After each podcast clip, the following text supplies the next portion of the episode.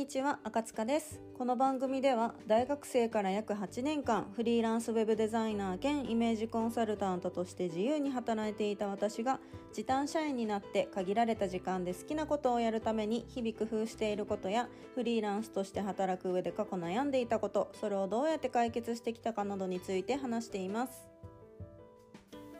はい。えーと、就活を諦めてフリーランスになったあの頃を振り返ってみるシリーズ。第3弾なんですけど、えっと、今回が最終回になります。で、えっと、今回は、えっと、前回の最後の方で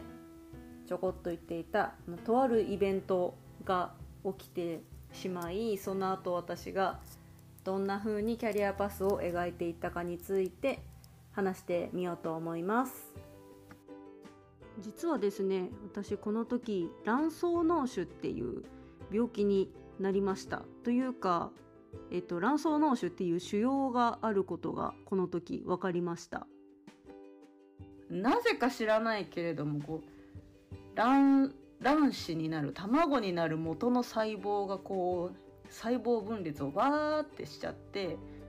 あの子宮に排卵されてないのにそこでこう細胞分裂をわーってやっちゃってなんか知らないけど髪の毛とか骨の組織とか神経組織とかをなんか作っちゃうっていうよくわからん 腫瘍がそれが腫瘍化しちゃうっていう病気があるんですけど私それになっちゃったんですよ。でこう夜寝てて寝返り打ったら急に急激にお腹が痛くなってあれ下痢かなと思ってトイレ駆け込んだら何も出てこないんですけどなんか全身から油汗出てきてなんか体の中でこう何かがのたうち回っているみたいな何か体から出さないといけないけどどこから出したらいいかわからないみたいななんか今まで感じたことのない得体のして知れないこう痛みと恐怖に襲われてやべえってなって救急車で運ばれたことがあるんですけど、まあ、その時にあの卵巣に直径9センチの腫瘍ができてます手術ですって言われてあの卵巣って普段あの親指の先っちょぐらいアーモンドぐらいのサイズらしいんですけどそこに9センチの腫瘍がついてるとまあまあやばいじゃないですか。でそれは自然に消滅するものじゃないんであの外科手術で取らんといけんっていうことになってであの私もともとすっごいこうなネクラっていうかすごい何事もネガティブに捉えすぎるところがあってあのそう腫瘍ってあの卵巣にできる卵巣脳腫って大体が良性の腫瘍なんですよ。で悪性の腫瘍だとがんの可能性があるんですけどただあの卵巣って体の結構中の方に入ってる臓器なんでこうちょっと細胞を取るとかっていうのが難しいんですよね。なんで一回お腹開けてあの腫瘍を取ってそれを病理検査にかけて悪性腫瘍ではありませんっていうのが分かって初めてあの良性腫瘍です。がんじゃありませんっていうのが分かるんですけど。まああのまあ受注ハック良性腫瘍だよねみたいな感じなんですよ大体。卵巣脳腫って。その私がかかったそのな何だったっけな費用脳腫だったかな。そのよくわからん細胞とか歯とか髪の毛とかが増殖するようなタイプの腫瘍は大体良性なんですよね。90%ぐらい。忘れちゃったけど。までもそれぐらいの確率で。なんですけどなんかねそういう時って残りの10%の可能性をすごい気にしちゃうタイプなんですよ私。であもう私もしかしたら卵巣を取らなきゃいけなくなるかもしれないしがんだったらもう子宮も取らなきゃいけなくなるかもだしってなったら子供も産めなくなる妊娠もできなくなる。最悪死ぬかもしれないじゃんとかなって。いや私結婚したばっかりなのに子供も産めなくなるかもしれないしえ死ぬかもしれないの？とかなってすっごい不安になっちゃったんですよ。もうめちゃくちゃ落ち込んでで手術するのも怖いじゃないですか。お腹切るのとかも初めてだし入院するのも初めてだしなんかすっごい暗くなっちゃってでわーってまあって考えた時に私このままでいいのかなと思ってもうすぐ死ぬかもしれないのに死なないんですよ。死なないけどもうすぐ死ぬかもしれないのにこの仕事ずっとやってていいのかな？この今やってることって本当に私がやりたいことなのかなとかこうずんずんずんずん考えちゃって。まあまあまあウェブとかデザインの仕事はね好きだったんですけどまあ、たまたまその時関わってた仕事がどっちかっていうとこうお堅い寄りというかテンプレートに沿ってこう決められた文言を流し込んでこう形にしていくみたいな感じであんまり、まあ、私の得意な感じの仕事じゃなかったっていうのもあってそう多分そういう思考に陥っちゃったんですけど。ってなった時に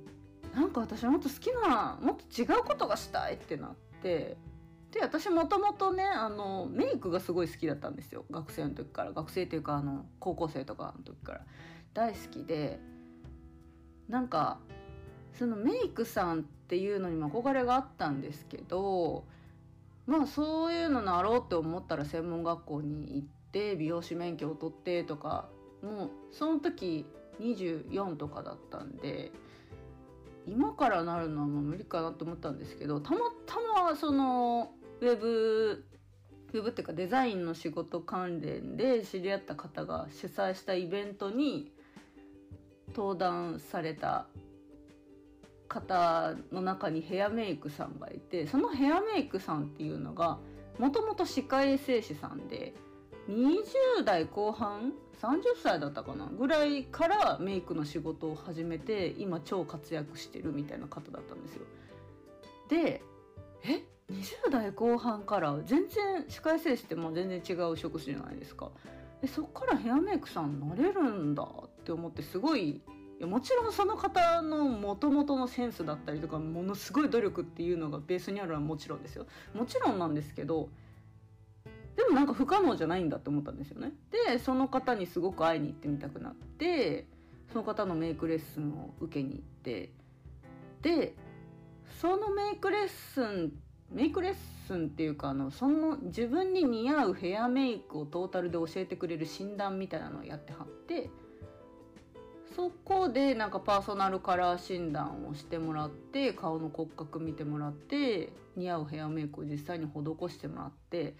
でそのねメイクさんがめちゃくちゃ可愛いんですよ。超美人超可愛いんですけど。その超可愛い超美人なこうメイクさんのに綺麗にしてもらってしかもそのサロンもすっごい可愛くってマンションの一室なんですけどねなんか本当に別世界に来たみたいな。なんか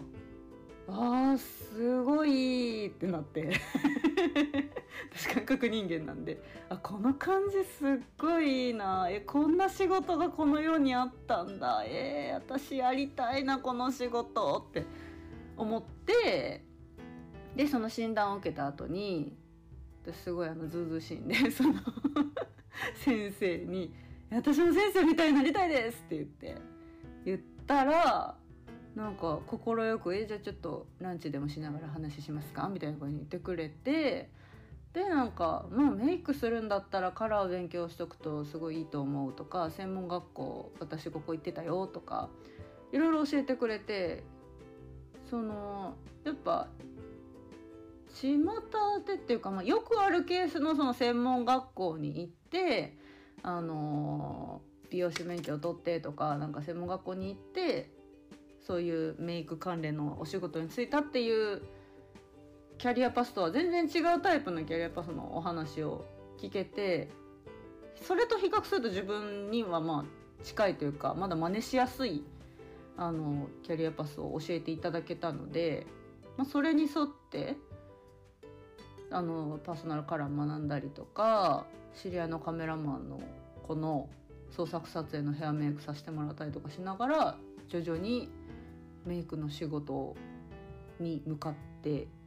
いってまあその裏ではまあウェブの仕事は続けてみたいなことをやって気づいたら8年経ってたっていうのが私のフリーランスの8年間ってなったらもう20分ぐらい喋ってるじゃん。私話長いなやだわ。まとめ力ないな。こんな感じでまあ8年間フリーランス楽しくやってました。はい。でなんだって感じなんですけど。まあ今思うとなんだろうな。うーん。なかなか収入が安定しないとかその大好きなメイクの仕事始めたのに全然お客さん集客できない。これ本当はねあのサロンの方に最終的に一本化しようと思ってたのにそれができるほどの収入が確保できないからウェブの方もやめられない。でウェブの方も中途半端にその基本サロンの方に自分の意識もあの時間もかけてるのであんまりウェブの方に時間かけられないってなったら、まあ、個人で仕事を取ってきたりとかっていうのもちょっとキャパオーバーになってきてで業務委託始めて週に3日かな？うん週に3日。1日8時間固定で働いて。なんか私何したいんだろうとかなんか思ってたんですけどまあ今振り返ってみると、自分がやりたいこと好きなことでお金を得られる。それを仕事として公言できる状況にいるってまあすごい幸せなことですよね。なんかうん。なんかそれをかみしめながらもっと自分に合った方法だったりとかなんか別になんだろうなそのこの人みたいになりたいと思って憧れてた先生がものすごい超成功してる超すごい先生だったっていうのもあるんですけど何て言うのかな。こうそのその先生生と同じ頑張り方を自分ができるとは限らないじゃないですか。あの怠けてるとかそういうわけではなくってただ単にそれその頑張り方が自分に合ってないかもしれないしそのそれを頑張りたいのかっていうその本当にそのサロンの仕事を一本化して死ぬ気でそれで生計を立てていくことが私にとって本当の幸せなのかとかっていうのをあんまり考えずにひたすら焦って焦って焦って何したらいいどれしたらいいもうどうしたらいいか分かんないみたいになってたでなんかそれはもったいなかったなって今振り返ったら思いますね。なんでまあなんだろうなあんまり周りの周りの意見聞くのも大事だしそれでモチベーションが上がるんだったらいいんですけどあんまりこういくら自分と近しい状況にいたり自分のやっていることのこう延長線上にその人がいるように見えたとしても必ずしもそこに到達するのが本当のゴールだったりとか自分への幸せにつながることではないんじゃないかなっていうのを考えて自分にとって本当に合っているというか自分に向いていて自分が幸せにキャ幸せになれるキャリアパスっていうのは何なのかなっていうのを考えていく方が大事なのかなっていうのを最近ふと思いまして、まあ、これをね今の仕事でどっかで活かせたらいいななんていうのを思ってます。はいということでこちらで、えーと就活を諦めてフリーランスになったあの頃を振り返ってみるシリーズを終わりたいと思います。それではまた次回。